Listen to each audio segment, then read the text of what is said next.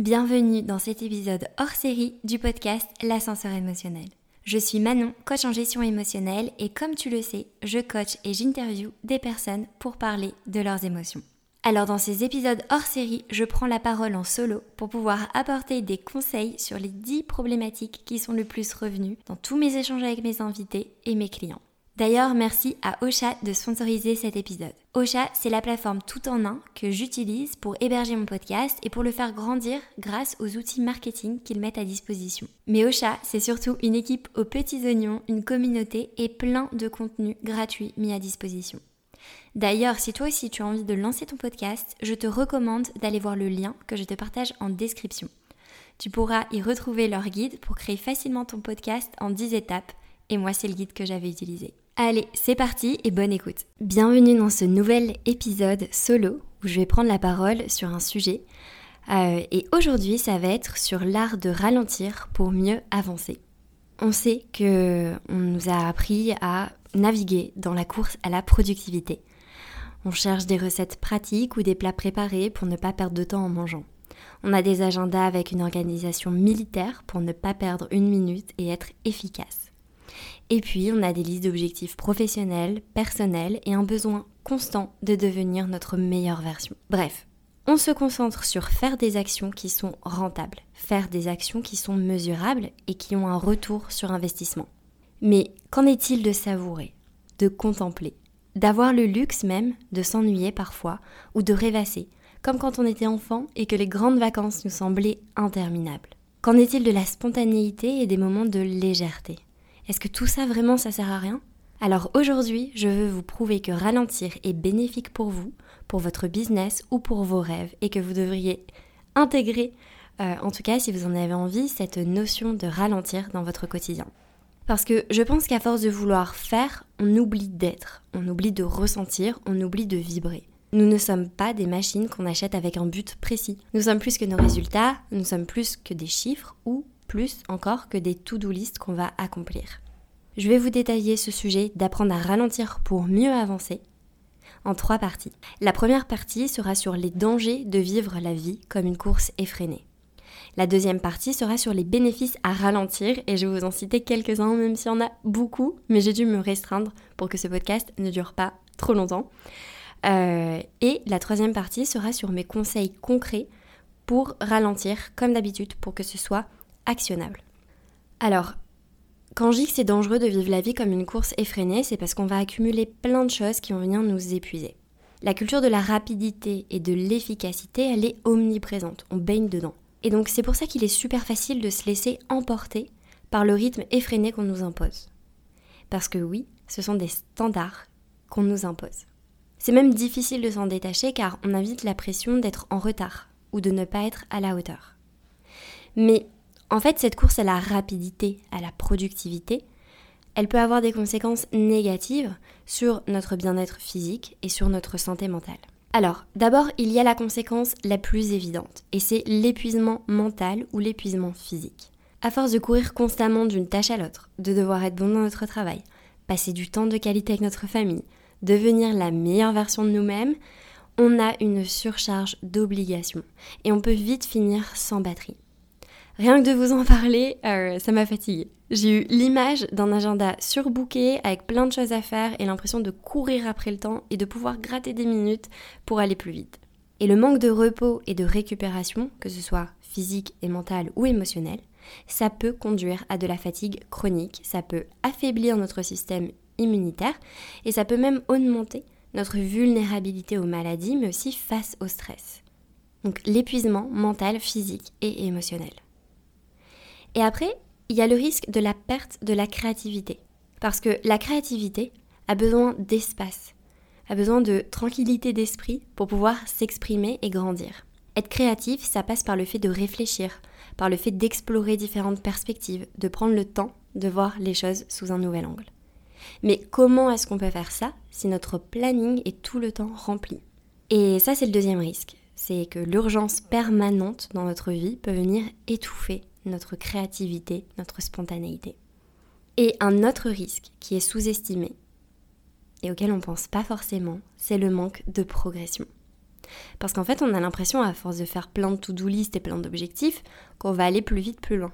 Sauf que, en fait, le vrai risque, c'est de ne plus arriver à progresser. Alors, oui, ça peut sembler contradictoire, mais quand on veut aller vite, cocher des cases et être efficace, on se dit souvent qu'on n'a pas le temps de se tromper.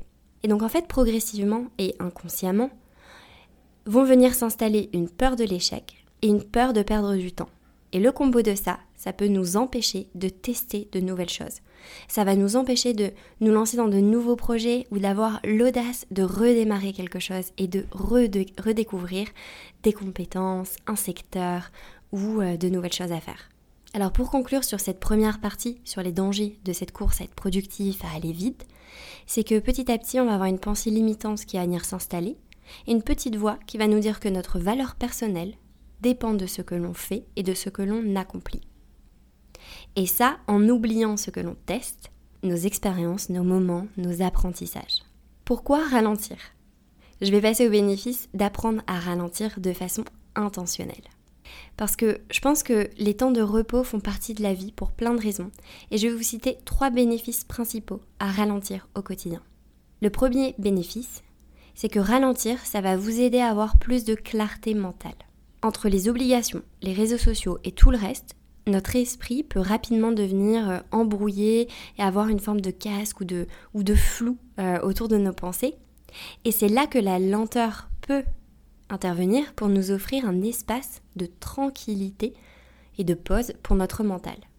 Donc ralentir, prendre des moments de pause, ça peut considérablement améliorer notre concentration et au final notre capacité à prendre de meilleures décisions puisqu'on va se sentir beaucoup plus aligné et ça sera moins flou au moment de les prendre. Et c'est ce sentiment de paix que l'on va rechercher puisque ralentir ce n'est pas que physique. Ralentir c'est aussi s'éloigner du bruit et s'éloigner de cette petite voix euh, qui nous fait culpabiliser parce qu'elle nous dit qu'on n'en fait jamais assez. Donc le bruit, c'est ça, c'est nos propres pensées incessantes, les préoccupations et la charge mentale qui tournent en bruit de fond et en boucle dans notre tête. Ralentir au final, c'est dire non à l'agitation mentale. C'est s'autoriser à être apaisé, à se calmer et à se sentir en paix. Donc le premier bénéfice, c'est que plus on ralentit, plus on se recentre sur le présent, sur nos pensées, plus on améliore aussi notre concentration et notre capacité à prendre de bonnes décisions dans le présent et donc des décisions futures qui seront beaucoup plus alignées avec nous, notre vie, nos besoins. Donc au final, on va avoir l'espace nécessaire pour être pleinement présent dans nos actions, approfondir notre réflexion et se sentir en paix.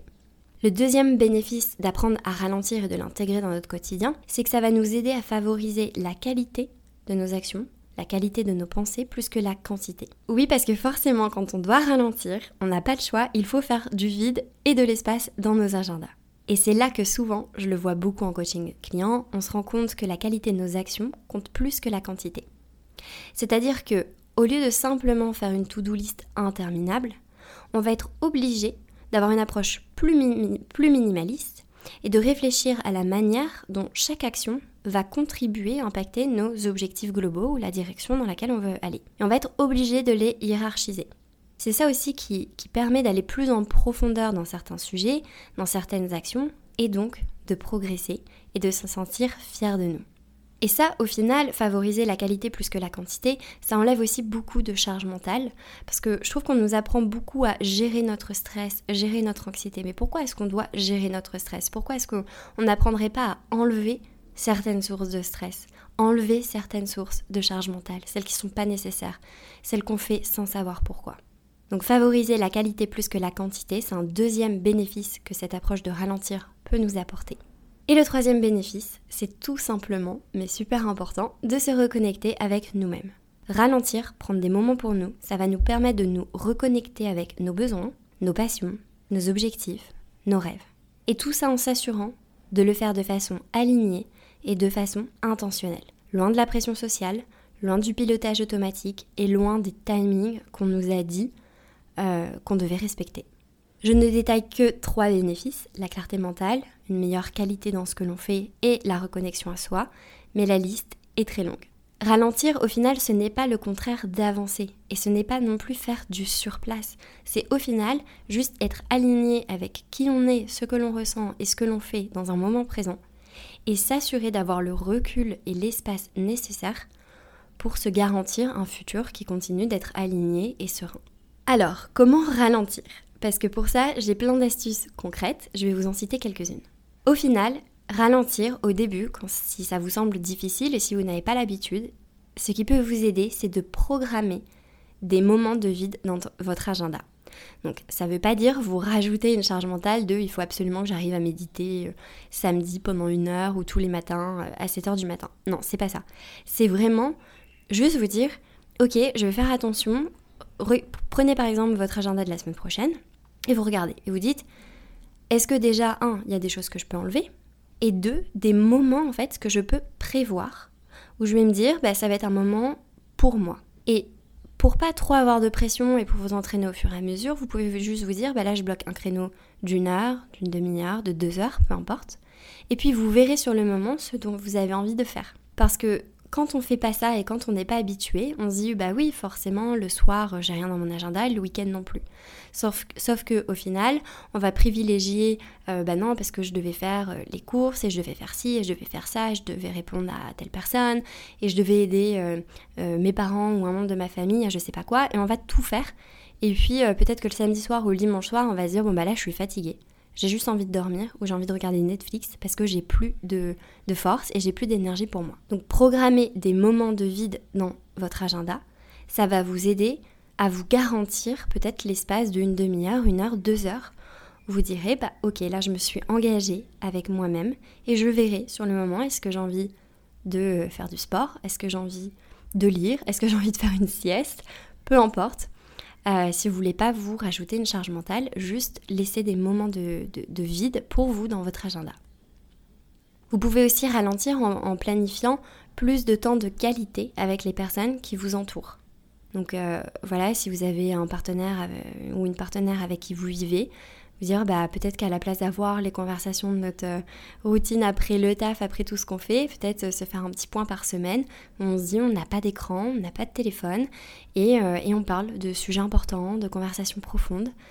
donc ça peut être des temps aussi de qualité avec les personnes qui vous entourent, prendre le temps de savourer ces moments. Vous pouvez ralentir aussi en faisant des choses. Alors, ça semble si simple quand on le dit et en même temps c'est pas évident de le garder dans des emplois du temps surbookés, mais en faisant des choses pour le plaisir et non pour obtenir quelque chose. Donc ça peut être par exemple cuisiner même si vous ne savez pas cuisiner. Vous dire mais en fait euh, je m'autorise jamais à cuisiner parce que j'ai l'impression qu'à chaque fois je vais rater les plats.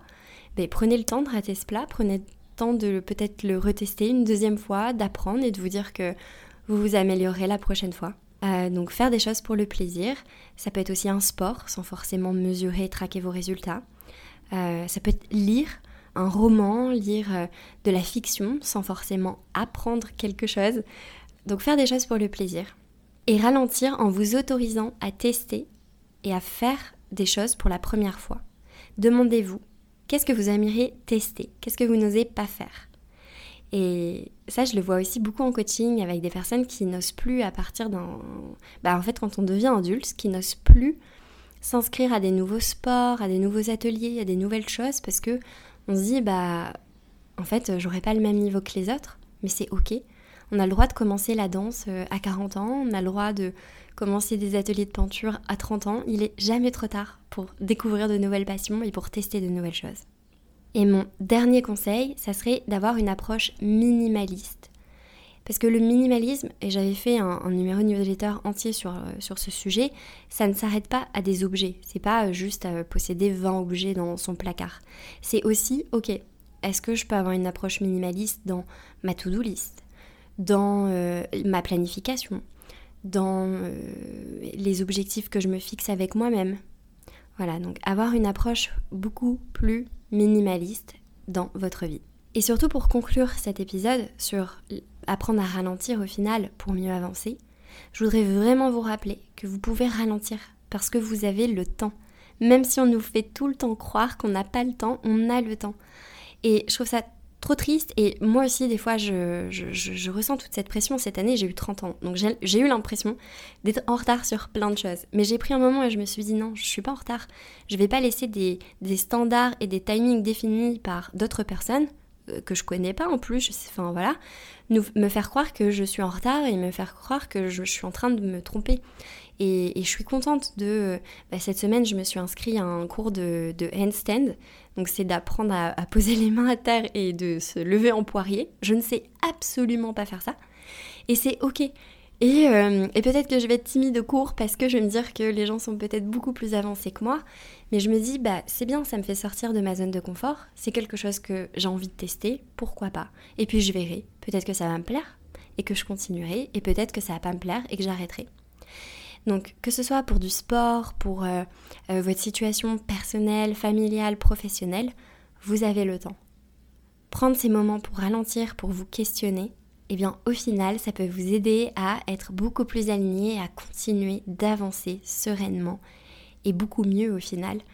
Euh, que, de rentrer dans un chemin que, vous n'avez pas décidé et vous dire dans 5-10 ans, ok, en fait je me suis pas écoutée.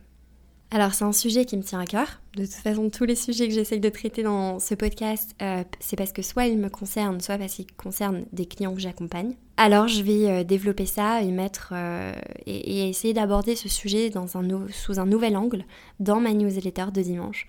Donc je vous mets le lien pour vous inscrire sur ma newsletter en description de cet épisode.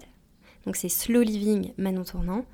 Et euh, je vous mets aussi le lien sur la newsletter sur le minimalisme, l'approche minimaliste de la vie, si vous voulez creuser.